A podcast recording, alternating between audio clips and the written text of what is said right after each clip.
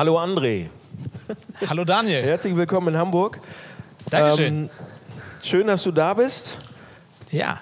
Und in, in einem ganz anderen Setting, als du eigentlich gewohnt bist oder wir beide gewohnt sind. Oh ja. Ähm, eigentlich wären wir jetzt im Mirai-Saal und ähm, die Hundertschaften werden voll, sich die Hundertschaften war es auch immer. Und du würdest dich jetzt äh, sozusagen an die Predigt machen. Richtig. Ähm, das machen wir heute ein bisschen anders. Mhm. Danke, dass du dich darauf einlässt.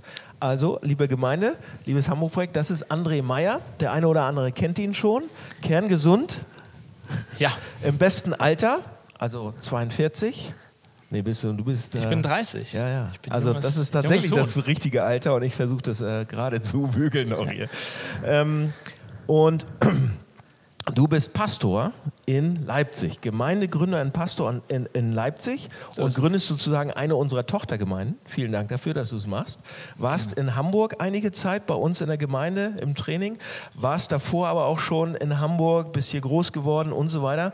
Und in dieser Zeit warst du ja nicht immer Pastor. Du warst nicht immer Pastor, du warst noch nicht mal immer Christ, sondern was, ich, äh, was mich bei dir beeindruckt hat, war nämlich, wie du Christ geworden bist. Und die Frage äh, stelle ich jetzt einfach mal was, wie kann man durch Computerspielen oder noch besser, wie kann man durch Ego-Shooter, einige wird das freuen, wie kann man durch Ego-Shooter oder wie kann man durch Counter-Strike Christ werden? Ja, wahrscheinlich kennen die meisten Counter-Strike gar nicht mehr, aber die Jungs vielleicht äh, schon. Ich ähm, ich bin nicht christlich aufgewachsen, wie du gerade gesagt hast. Also ich habe das von zu Hause aus nicht mitbekommen. Äh, mein Vater ist sogar eher, ich würde sagen, militanter Atheist. Er fand es gar nicht lustig, dass ich Christ geworden bin. Aber als Teenager bin ich ähm, über Umwege auch über meinen großen Bruder eingeladen worden zu einer LAN-Party.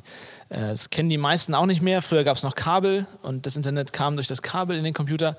Und ähm, wir haben uns mit, ich glaube, es waren 30, 40 Jugendliche über eine Woche lang zu einer LAN-Party versammelt, wo alle ihren Computer mit angeschleppt haben. Damals waren die auch noch riesig und konnten nicht mehr als das Handy, was wir in der Tasche haben. Und äh, haben eine Woche lang zusammen Counter-Strike gespielt. Das ist so ein Ballerspiel. Ähm, ja, und. Wo war das? Das war in einer Baptistenkirche. In einer Baptistenkirche. In einer Baptistenkirche. Ich weiß noch, wie das Kreuz da vorne äh, am, am, Altar quasi äh, feststand und wir haben den ganzen Tag Leute getötet. Das war irgendwie ein bisschen, Fadenkreuz geguckt. Genau. Ja. Wir hatten ein anderes Kreuz vor ja, uns. Gut. Und äh, aber das Ding war, das waren alles Christen. Und zwei Dinge sind da passiert. Ähm, das erste war, ich habe gemerkt, diese Leute, die sind irgendwie anders. Die waren einfach freundlich. Die waren, die kamen auf mich zu und die haben mich gern gehabt, die waren an, an mir interessiert und das hat mich total überrascht. Das fand ich erstmal komisch. Aber es hat mich auch stutzig gemacht. Und das Zweite, war, was passiert war, bis dahin waren Christen für mich die Dummen. So, dass ich hab, also ich dachte, das sind halt die Blöden, äh, die glauben an irgendwelche alten Fabeln. Und was die aber gemacht haben, ist, die haben mich nicht vollgetextet, sondern die haben mir Fragen gestellt. Ich erinnere mich an eine Frage, da wurden wir gefragt, wie viele Leute wir an dem Tag umgebracht haben. Und dann musste man seine Hand heben, wenn man 10 oder 20 oder 30 Leute, in dem Spiel natürlich, äh, umgebracht hat. Mhm. Und der Gewinner hat einen Preis bekommen. Und dann fragte der, der Jugendleiter da, der das Ganze organisiert hat, okay, in dem Spiel, wenn du stirbst, was passiert dann? Dann hat jemand gesagt, du respawnst. Das ist so Gamersprache für, du bekommst ein neues Leben, neuen Charakter, neue Waffen und es geht wieder von vorne los. Und dann wurde auf einmal ernst und fragte uns, und im echten Leben, wenn du stirbst, was passiert? Respawnst du? Und wenn ja, wie sieht das aus? Und ich bin an dem Tag nicht Christ geworden. Aber es hat was bei mir ausgelöst. Ich habe gemerkt, die stellen mir Fragen, die ich nicht beantworten kann, weil ich habe mir über diese Fragen noch nie Gedanken gemacht. Und das hat bei mir irgendwie bewirkt, dass ich dachte, vielleicht sind das gar nicht die Dummen, vielleicht haben die sich schon über Sachen Gedanken gemacht, von denen ich noch gar keine Ahnung habe. Und dann habe ich Fragen gestellt, habe angefangen, mich damit auseinanderzusetzen. Und die haben mir ein neues Testament in die Hand gedrückt und gesagt, lies das Buch. Das wird dein Leben verändern. Und ähm, das passiert. Und das hat's. Ja. Kannst du dich an den Moment erinnern, als du gesagt hast, okay, jetzt bin ich Christ? Tatsächlich nicht. Ich, ähm, äh, zu, zu, meiner Schande, ich habe ziemlich viel Drogen genommen in der Zeit, also äh, gekifft hauptsächlich. Und deswegen ist alles ein bisschen verschwommen in meiner Ver äh, Erinnerung. Aber ich weiß noch sehr genau, wie ich die Evangelien gelesen habe. Daran erinnere ich mich. Und ich weiß noch sehr genau, wie ich am Ende da saß und dachte, ich verstehe nicht ganz, wer dieser Jesus ist aber irgendwie ist er echt und irgendwie spricht er zu mir und ähm, ich, ich möchte ihn kennenlernen. Spannende Geschichte, da kann man bestimmt noch, äh, noch ein paar mehr Fragen stellen. Was mich jetzt äh, an deiner Geschichte besonders äh, beeindruckt hat, ist, dass du dann, dann wurdest du Christ, hast gesagt, ja, ich gehe den, ich lasse Jesus in mein Leben rein, ich gebe ihm mein Leben, ich, äh, der ist echt, der ist, den kann ich spüren, der redet auch mit mir. Und ähm, dann hast du sozusagen noch einen draufgelegt, äh, und also in, in meiner Perspektive und bist, ähm, sag ich mal, Finanz wie sagt man Beamter. das? Finanzbeamter, so quasi der Mann, der für die Steuern zuständig ist. Also so, so ein Zachäus bist du eigentlich geworden, so ein Zöllner. Und da habe ich mich immer gefragt, du Christ, und dann ist das nicht wieder ein Rückschritt zum Zöllner? wie, wie bist du beim Finanzamt ja, gelandet? Also eigentlich, ja. Nee, ähm, tatsächlich ist es auch, es ist eigentlich eine öde Geschichte. Ich, ich habe einfach ein Mädel kennengelernt damals, ich war so 18 und Schule hat mich überhaupt nicht angebockt und ich hatte überhaupt gar keine Lust mehr. Ich war so, ich, nicht weil ich nicht Spaß am Lernen hatte, sondern einfach weil ich arrogant war. Ich war ein wirklich arroganter Sack. Und ich weiß noch, ich habe meinen Lehrern Noten gegeben, wenn sie mir Noten gegeben haben, und habe hab denen gesagt, dann haben die mich gefragt, André, warum bist du so selten im Unterricht? Und ich habe gesagt, weil ihr Unterricht schlecht ist. Und, ähm, und ich, ich habe einfach keine Lust mehr auf Schule gehabt. Und Gott hat Humor, weil ich habe dann gedacht, naja, ich mag dieses Mädel, ich will sie eigentlich heiraten, aber irgendwie jetzt noch länger studieren, noch länger mir irgendeinen Kram anhören, gar keine Lust drauf. Ich habe also den erstbesten Job genommen, der mir angeboten wurde. Und das war halt im Finanzamt. Im Finanzamt. Ich hoffe, dass äh, mein alter Personalchef das nicht hört. Aber ähm, ich, ich glaube, Gott hat Humor weil im Finanzamt musste ich genau das lernen, äh, dem ich, den Sachen, die ich eigentlich ausgewichen bin. Ich musste lernen, in Strukturen zu denken, die ich eigentlich öde finde. Und ich musste Leuten zuhören und mich unterordnen. Und ich glaube, das war gut. Ich glaube, das war Gottes Plan. Zehn Jahre lang hat Gott da an meinem Charakter, an meiner Persönlichkeit was gemacht, weil, äh, weil ich glaube, sonst einfach immer nur gemacht hätte, worauf ich Bock hätte. Mhm. Und so musste ich lernen, auch zu gehorchen. Und ich glaube, als Leiter ist das auch eine wichtige Sache. Nicht nur reden, sondern auch gehorchen. Ich glaube, das wird auch noch weitergehen ein bisschen. also meine Erfahrung ist, dass es weitergeht und nicht aufhört, egal wie alt du bist, egal wo du stehst. Ähm, du warst im Finanzamt dann, hast gearbeitet da und ähm, das war dir nicht genug, wie wir schon ein bisschen raushören konnten und hast dann nebenbei tatsächlich angefangen, Theologie, Theologie zu studieren. Am Butzer-Seminar hast das jetzt auch beendet. Ja. Äh, mit deinem Masterabschluss. Ja. Herzlichen Glückwunsch. Dankeschön. Bist fertig, ne? Ja, schon, äh, seit, schon seit einem Jahr. Oder? Herzlichen Glückwunsch dazu. Ich weiß noch, dass wir darüber geredet hatten das letzte Mal. Und jetzt, ähm, dann kam das Thema Gemeindegründung auf den auf ja. den Teller so bei, bei dir. Mhm. Also du bist vom Counter-Strike-Spieler zum Christ geworden, dann nochmal ein Rückschritt als Zöllner. Ne? und dann bist du äh, Theologe ja. ähm, und dann kam das Thema Gemeindegründung. Wie kam das Thema Gemeindegründung bei dir auf den Radar? Ich glaube, das ist biografisch. Ich glaube, das hängt damit zusammen, äh, was ich gerade erzählt habe. Da waren Leute, die bereit waren, in meine Welt einzudringen in einer gewissen Weise. Also ne, als, als Teenager, ich habe ja gar nicht die reale Welt noch gar nicht mehr wahrgenommen, sondern bist ja dann in deinem Computerspiel so drin und hast deine Freunde über ICQ damals noch, kennt das noch jemand? Ähm, und so eine Sachen. Und da waren Leute, die sind in meine Welt hineingekommen, haben meine Sprache gesprochen und haben haben mir dort Fragen gestellt, sind mir dort begegnet, wo ich stand und haben nicht erwartet, dass ich erst äh, die Kirchensprache lerne und irgendwie mich dem anpasse. Und ich glaube, das hat in meinem Herzen einfach bewirkt, dass ich diese, dieses Gefühl hatte, hey, ich möchte Kirche für andere äh, gestalten. Wie, wie kann Kirche zu den Leuten gehen, wo sie sind? Und da ist Gemeindegründung einfach, glaube ich, genau das Ding, wie man das machen kann. Kirche neu denken. Kirche neu denken. Ist ein Grund, Ne? Warum Gemeindegründung? Ich, äh, du hattest dich vorbereitet tatsächlich zu dem Thema. Gemeindegründung, das ist einer äh, unserer Kernwerte im Hamburg-Projekt. Wir sind dafür da, Gemeinden zu gründen und, und Kirchen neu zu denken. Ähm, selbst wenn wir jetzt als Hamburg-Projekt schon elf, zwölf Jahre alt werden, alt sind und so langsam alt werden, etabliert, nicht mehr so hip, sagst du. Ähm, und ihr gründet jetzt so ein ganz nagelneues Baby und denkt Kirche neu. Mhm. Ähm, Du hast dazu was vorbereitet, ja. also äh, eine ganze Predigt geschrieben, die wirst du jetzt nicht halten. Ja, die ist im Papierkorb gelandet. Ich weiß, ihr seid alle super traurig. Ähm, aber trotzdem hast du die, die Hauptpunkte, warum Gemeindegründung, ähm, schon noch mitgebracht, ja. im kleinen Text. Kannst, ja. du, kannst du mal vielleicht die beiden Hauptpunkte der Predigt in ein, zwei Minuten mal zusammenfassen? Ich glaube, das wünschen sich sowieso jeden Sonntag alle, dass man das einfach mal tut. Äh, in ein, zwei Minuten das Ganze erzählen, was man sonst in 40 erzählt. Aber gut. Ähm, wenn ihr zu Hause eure Bibeln habt oder ein Handy oder was auch immer, dann ähm, könnt ihr mal reingucken bei Markus 3, ab Vers 13, da steht folgendes. Und er, und das ist Jesus, und er stieg auf den Berg und rief zu sich, welche er wollte. Und sie kamen zu ihm. Und er bestimmte zwölf, die bei ihm sein sollten und die er aussandte, um zu verkündigen. Und die Vollmacht haben sollten, die Krankheiten zu heilen und die Dämonen auszutreiben. Also was macht Jesus hier? Es ist halt einfach super spannend, weil eigentlich gründet Jesus hier Kirche. Nicht eine, er gründet nicht das Hamburg-Projekt oder das Leipzig-Projekt, er gründet die Kirche. Jesus hat nie ein Buch geschrieben, Jesus hat nie ähm, ein Amt bekleidet. Eigentlich hat er nie irgendwas Aufsehenerregendes gemacht.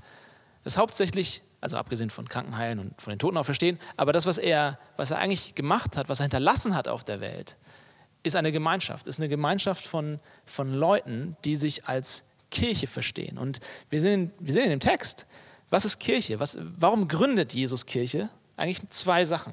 Erstens, die Kirche ist eine Gemeinschaft von Gerufenen und zweitens, die Kirche ist eine Gemeinschaft von Gesandten, also gerufen und gesandt. Und, ähm, das wären die zwei Hauptpunkte, gerufen das und gesandt. Die, das wären die beiden, beiden Hauptpunkte. Warum es Kirche oder Gemeindegründung gibt. Genau. Was heißen die denn? Was ist ein Gerufener? Also, hallo ja. André. Ja. Ich finde das total spannend, weil, weil Jesus hier was macht, was komplett anders ist als als wie die Menschen in seiner Zeit gedacht haben. Früher, also Jesus ist hier quasi der Rabbi, der Lehrer und er hat seine Schüler, seine Jünger um sich. Aber eigentlich hat der Rabbi sich nicht Leute ausgesucht, sondern die Rabbis waren wie Unis quasi und du hast dich beworben auf einen Platz bei einem Rabbi und er hat dann gesagt, okay, du darfst dabei sein. Jesus dreht das hier um und anstatt dass er eine Bewerbung zulässt, wo, wo ich mich ja bewerben muss, selbst darstellen muss, zeigen muss, was kann ich, wer bin ich, ich habe eine Leistung, die ich bringen kann, dreht Jesus das um und er sagt, ich rufe dich. Und er, wen ruft er? Er ruft die größte Chaostruppe, die es gibt. Er ruft Terroristen, das sind, die Zeloten waren damals Terroristen. Er ruft Fischer, also Leute, die ungebildet sind. Er ruft äh, Zöllner, Zöllner, mich. Zöllner. Genau.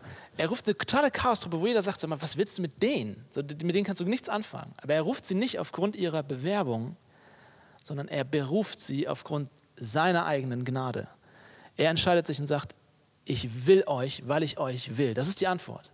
Nicht, weil ihr so toll seid. Und das dreht alles um. Und das ist, das ist Kirche. Eine Gemeinschaft von Leuten, die verstehen, dass nicht ihre Leistung, sondern Gottes Gnade sie zusammenbringt. Ähm, und das Zweite, gesandt sein, ähm, das ist halt spannend. Jesus sagt dann nicht, hey, wir sind gerade auf einem Berg, ja, und ich habe hier gerade meine Kirche zusammengerufen. Er, er, ist nicht so ein Sektenführer, der mit seiner Kirche auf dem Berg bleibt und in so einer Blase lebt und die sind für sich, sondern Jesus sagt, und jetzt geht los, ich sende euch aus.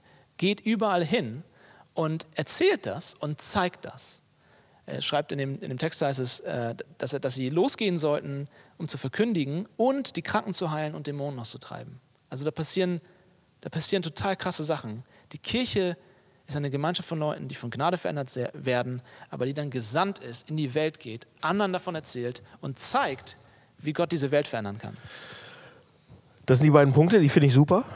Ähm, wenn du das persönlich machen müsstest, also wenn ich dich fragen würde, okay, das ist die Theorie mhm. dazu, das ist das, was der Text sagt, was Jesus vielleicht uns auch mit an die Hand gibt, was Kirche sein kann, dass es Berufen ist von Leuten, die eigentlich unadäquat sind, die ähm, da kommt es nicht drauf an, was du gemacht hast, sondern was er gemacht hat.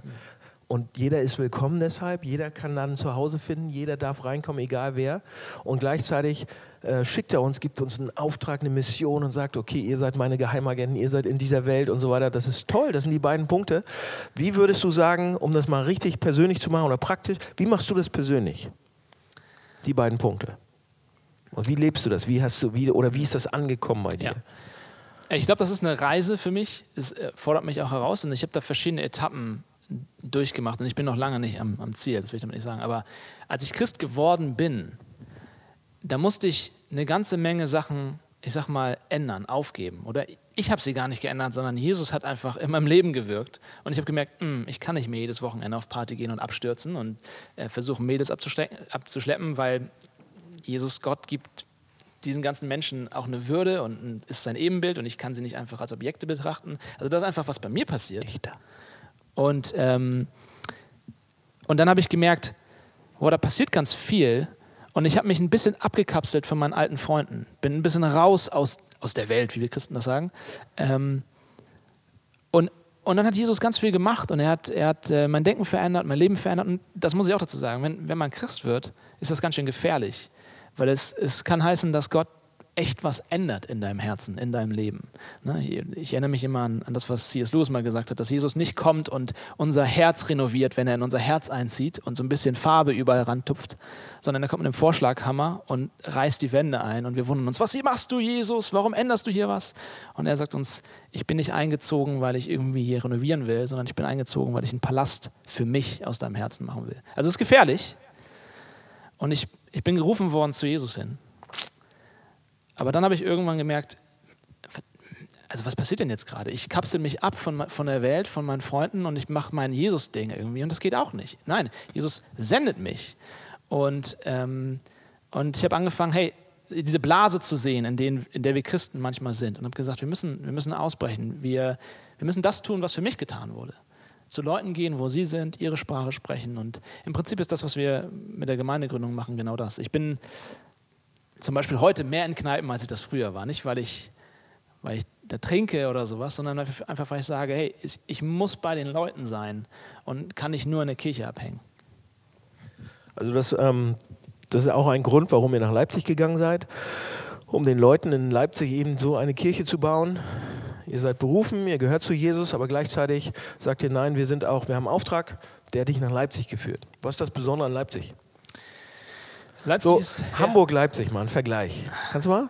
Ja, das mache ich ungern, ähm, ich weil die Städte beide was für sich haben. Ach so, ich, ich bin Hamburger in meinem Herzen. Ne? Also ich, ich komme ich komm von hier, ich bin hier geboren, aufgewachsen. Das ist eine geile Stadt. Ähm, aber ich habe Leipzig lieben gelernt. Und ähm, also erstmal ist es Leipzig ist spannend, weil es ist wie der Phönix aus der Asche. Äh, vor, dem, vor den Weltkriegen waren 700.000 Menschen in der Stadt. Dann kamen die Weltkriege und vor allen Dingen der Sozialismus hat die Stadt völlig runtergerockt und die Stadt ist geschrumpft auf 400.000 vor 15 Jahren, also so um 2004 rum. Wollte einfach keiner in Leipzig sein. Die sind alle weggezogen mhm. und keiner hat was drauf gegeben. Das war so das Beispiel für dem Osten geht's schlecht.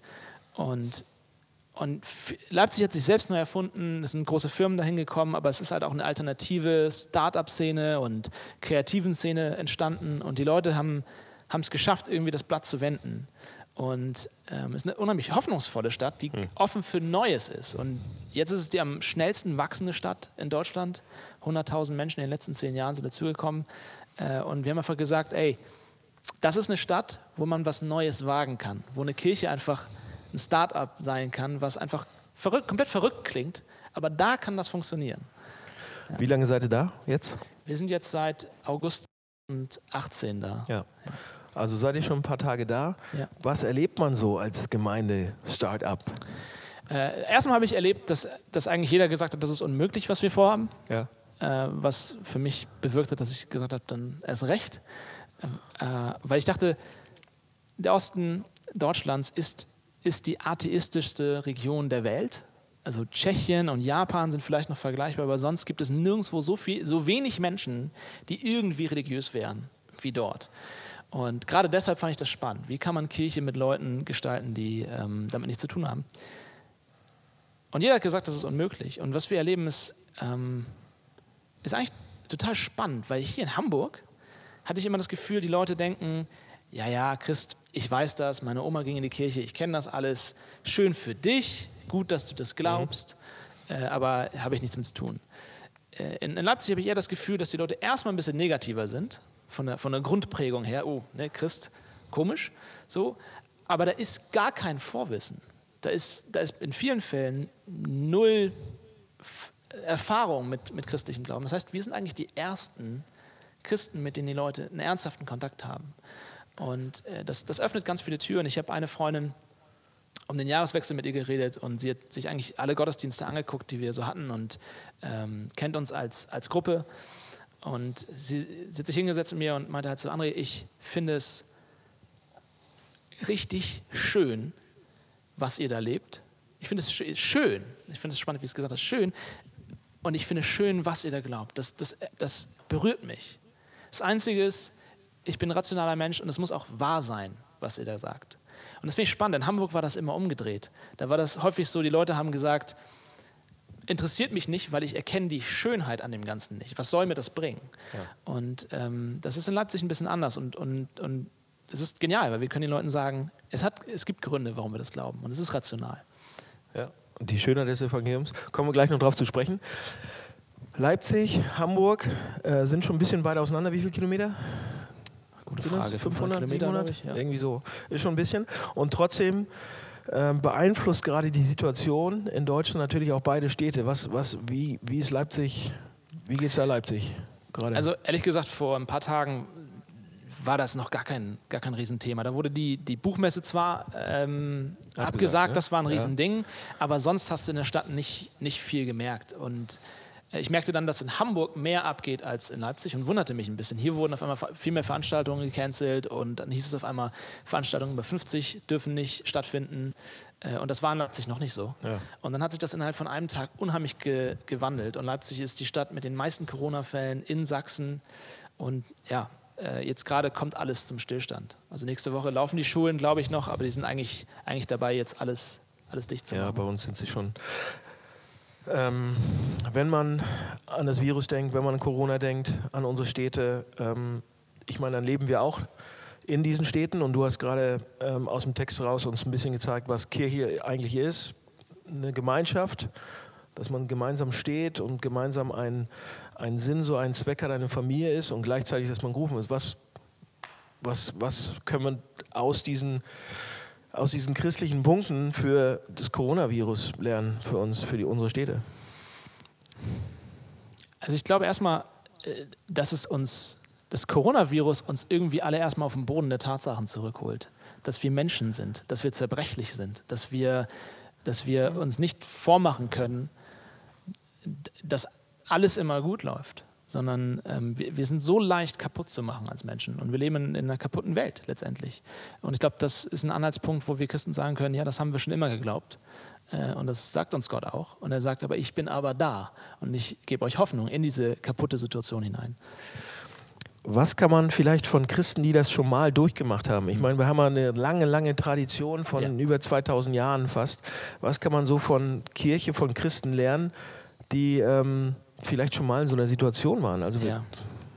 Ähm, das ist halt spannend, weil wir haben 2000 Jahre Kirchengeschichte. Wir haben diese Sachen alle schon mal durchgemacht. Das ist nicht das erste Mal, dass wir so eine Situation erleben. Das, ähm, das finde ich immer super spannend.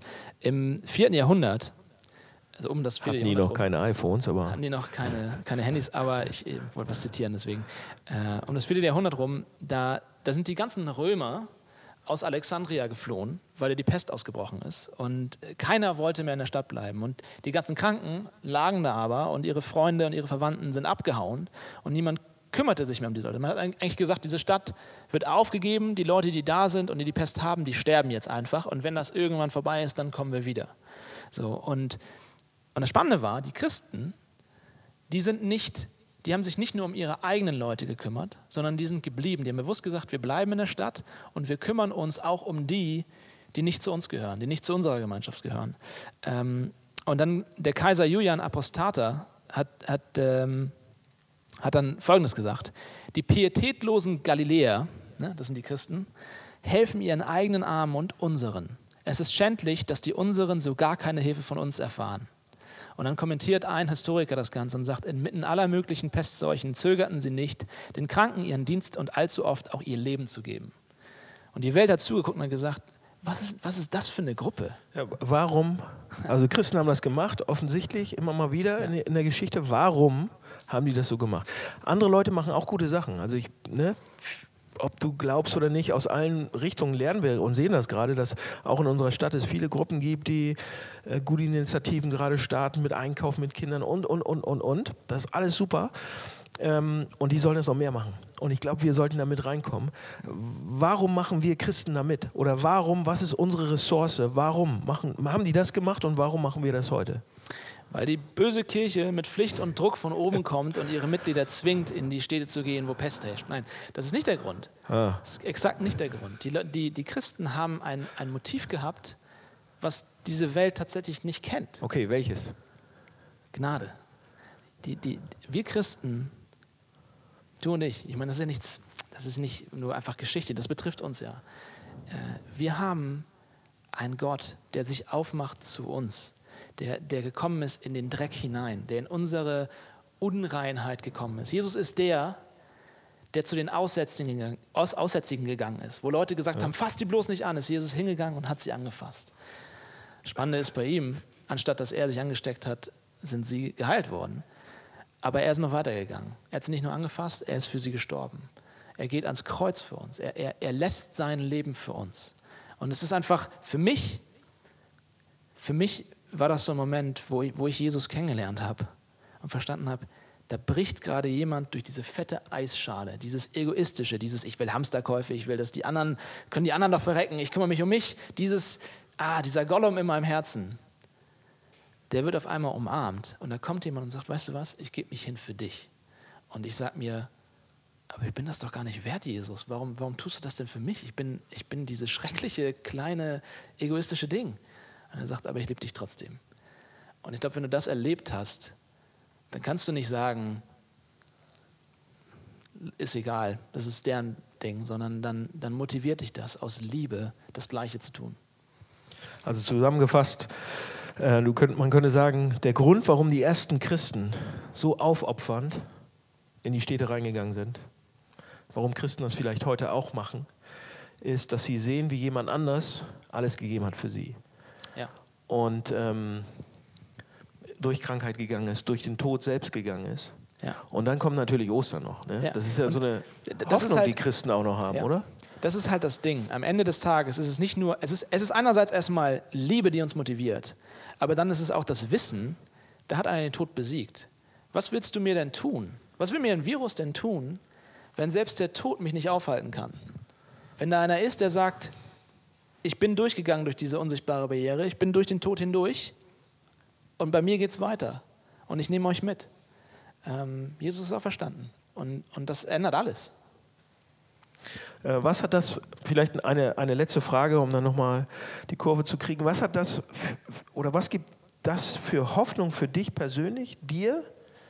So was, was, was ziehst du daraus? Also aus der, aus der Geschichte, dass, du, dass die gute Nachricht dir gilt, dass Jesus bereit ist, alles zu tun, dass dir das einen Wert gibt ohne Ende. Gleichzeitig, dass es eine Hoffnung gibt, die, die stärker ist als der Tod, wo man natürlich vorsichtig sein sollte. So, ja. ne? vorsichtig. Ähm, und gleichzeitig aber mutig sein kann, um Nächstenliebe zu, zu, zu, zu tun, um zu helfen, wo vielleicht keiner mehr hilft, um aus einer aus einer Evangeliums ähm, so auch zu helfen. Äh, was, was ist so dein Trigger nochmal für dich persönlich? Du hast schon ein bisschen erzählt, aber was gibt dir persönlich in diesen Zeiten gerade Hoffnung? Also ich glaube, ich glaube erstmal, dass, dass es nichts Neues ist für uns. Ähm, uns sollte es nicht schockieren als Christen, dass sowas passiert in der Welt. Das ist das, was wir seit 2000 Jahren sagen. Diese Welt ist kaputt. Ähm, und ich persönlich, ich, ähm, das ist nicht so, dass ich, dass Corona kam und ich sagte, ach, ist alles kein Problem. Es hat mich selbst erstmal total beschäftigt, vor allen Dingen auch, weil wir unsere Gemeinde, Gottesdienstversammlungen und sowas canceln müssen und so. Das gefällt mir nicht grundsätzlich. Äh, aber dann kommt, kommt Jesus da rein und sagt, Jesus, Jesus sagt, ich habe das alles unter Kontrolle. Ich habe das alles unter Kontrolle. Ich habe das auch immer unter Kontrolle gehabt. Und dir kann nichts passieren, was ich nicht genehmigt habe.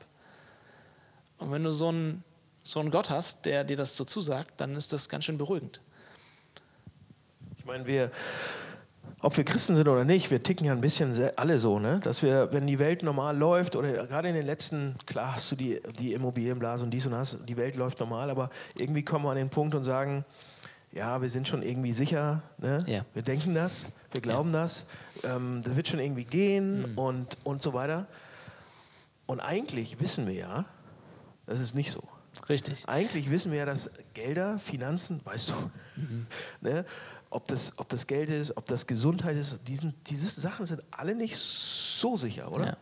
Ich habe vor ein paar Tagen eine, eine, Videobotschaft an meine Gemeinde geschickt, das Leipzig-Projekt, und ähm, da habe ich so ein bisschen reflektiert vorher, was sage ich denn? Und das war spannend, weil, also mir ging es so, vor ein paar Tagen war Corona in Wuhan, also so fühlt es sich an, in Wuhan irgendwo, ach, keine Ahnung, wo das ist, so, und dann war es in Italien und ich so, oh, Europa, naja, gut, bist ja trotzdem noch nicht hier. Und dann auf einmal war es da. So, auf einmal war es jetzt hier Thema und wir müssen hier jetzt agieren. Und das ist, kam immer näher. Und dann kam so eine leichte Panik, so von wegen, was machen wir denn jetzt? Und wie, was sage ich denn jetzt meinen Leuten? Und dann habe ich einfach darüber reflektiert und mir wurde klar, eigentlich ändert sich gar nichts. Für mich als Christ ändert sich nichts, weil uns wird klar, in dem Moment, wo dieser Coronavirus zu uns kommt, durchbricht er eine Illusion, in der wir stecken. Wir leben in einer Illusion. Wir denken, unser Wohlstand, unsere Finanzen wären unsere Sicherheit oder unsere Gesundheit wäre unsere Sicherheit oder was auch immer. Wir, wir, wir halten uns an Dingen fest, die eigentlich eine Illusion sind, die einfach uns genommen werden können. Ähm, so, so, wie jetzt, jetzt gerade. Und, und da kommt Jesus rein und sagt, das war die ganze Zeit so. Du dachtest nur, dass das deine Sicherheit ist. Und jetzt komm zu mir. Ich war es die ganze Zeit. Ich bin, ich bin deine Sicherheit. Ich bin genug für dich. Wenn du mich hast, hast du alles, was du brauchst. Ähm, halt dich an mich. Vielen Dank, André. Was das bedeutet, wie Jesus Sicherheit sein kann, ähm, wie Jesus Sicherheit geben kann, äh, darüber werden wir in den nächsten Tagen, Wochen uns noch mehr beschäftigen. Ähm, so ein Gottesdienst hat immer auch eine, ein Ende, dem wir so langsam entgegenkommen. Erstmal vielen Dank, dass äh, du hier warst. Ähm, ich möchte euch als Gemeinde fragen und vielleicht uns gemeinsam, ähm, zwei Fragen mit in die, in die Zeit jetzt geben, wo wir vielleicht reflektieren können, wo die Band nochmal kommt und mit uns äh, singt, wo ihr beten könnt. Zwei Fragen, die uns äh, so äh, beschäftigen, die unser Gespräch ein bisschen geprägt haben, aber die uns auch als Gemeinde beschäftigen können. Ist die erste Frage ist, wenn wir diese gute Nachricht glauben, ja, wenn wir glauben, dass wir bei Gott einen Wert haben und da auch Sicherheit und wenn wir sehen, was Jesus bereit ist für uns zu tun jeden Tag, wo lieben wir so? Wo können wir, wo werden wir vielleicht da angesteckt und können austeilen, können, können geben, können, können helfen und so weiter. Also was ist dann wirklich unser, wer ist unser Nächster und wo, wo können wir das in den nächsten Wochen ähm, machen? Und bitte seid mutig an der Stelle. Aber das ist unsere, meine erste Frage, wo machen wir das? Die zweite Frage ist, was ist deine wirkliche Sicherheit? So, wo steckst du so die, deine Hoffnung in eine Sicherheit rein? Und wo ist sie gerechtfertigt, wo auch nicht. Denkt drüber nach mit uns zusammen. Ich würde jetzt gerne noch beten und dann seid ihr noch mal dran. Äh, lieber Herr, vielen Dank für André. Vielen Dank für diese paar Gedanken auch aus diesem Gespräch. Ähm, du hast so viel mehr, was du uns geben willst, als dieses Gespräch, als diese paar Gedanken. Du hast, du hast äh, Worte des ewigen Lebens, sagst du. Du hast Worte, die uns Sicherheit geben, die größer ist als jede Sicherheit, was, was, was uns sonst irgendwas nicht geben kann. Du hast Worte, die uns Glauben schenken können. Du hast Worte, die uns Vertrauen schenken können. Wir bitten dich, gib uns die.